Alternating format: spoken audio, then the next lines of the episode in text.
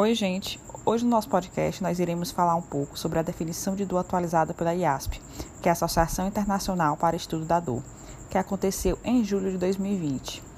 A definição anterior datava de meados da década de 70 e perdurou por mais de 40 anos. Em 2018, a IASP ela formou uma força-tarefa para tentar redefinir o conceito de dor. Mais de uma definição foi analisada, chegando ao seguinte consenso: dor ela é definida como uma experiência sensitiva e emocional desagradável, associada ou semelhante àquela associada à lesão tecidual real ou em potencial. A partir dessa definição mais ampla, podemos tirar algumas implicações para entender um pouco melhor o conceito de dor.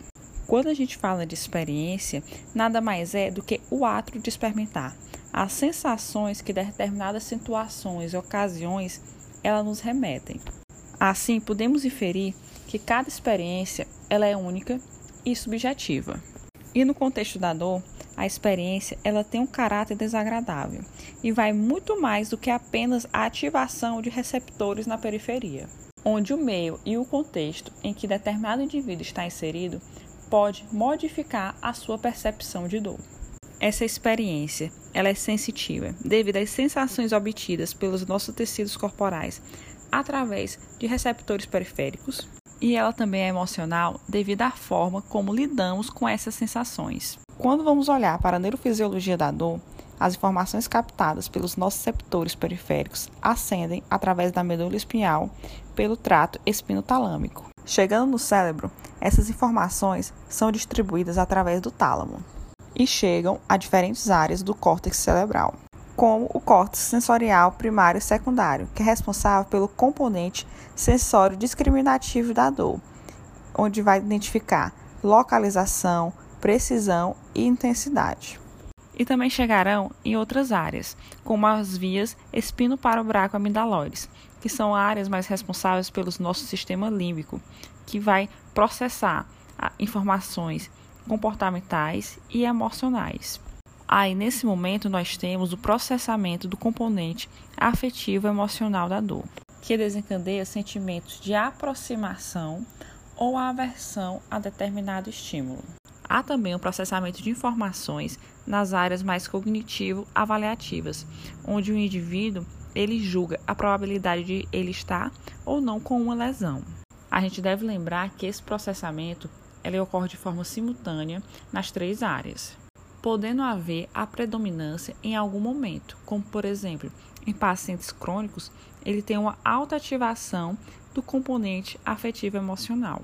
Ao declarar que essa lesão tecidual ela é real ou em potencial, devemos entender que nosso cérebro, de forma antecipada, ele entende que determinado estímulo pode lhe causar danos e já começa a desencadear a dor podemos concluir que, se dor ela é uma experiência, ela depende da memória, pois quando relembramos de momentos bons em nossas vidas, tendemos a ter sentimentos positivos.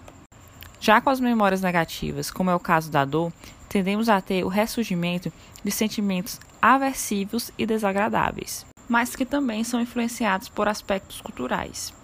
Por exemplo, em certas tribos, onde há rituais que envolvem mutilação, em nome do sagrado, para seus praticantes, essa experiência não está lhe causando dor, enquanto para os seus não adeptos estaria. A dor também está associada aos aspectos psíquicos. Assim, depende da nossa capacidade de percepção e de como solucionar determinadas situações. Por exemplo, recentemente, um lutador de UFC, ele fraturou seu cotovelo ao receber uma chave de braço. E mesmo assim, ele continuou a luta.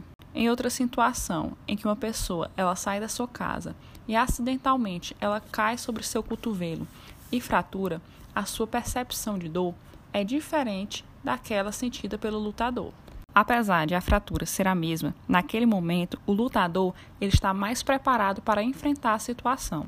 Podemos concluir que a dor ela tem um aspecto multidimensional e diversos fatores podem influenciar na sua percepção. E por aqui encerramos o nosso podcast. Qualquer dúvida é só procurar o nosso Instagram, arroba Fisiofalada.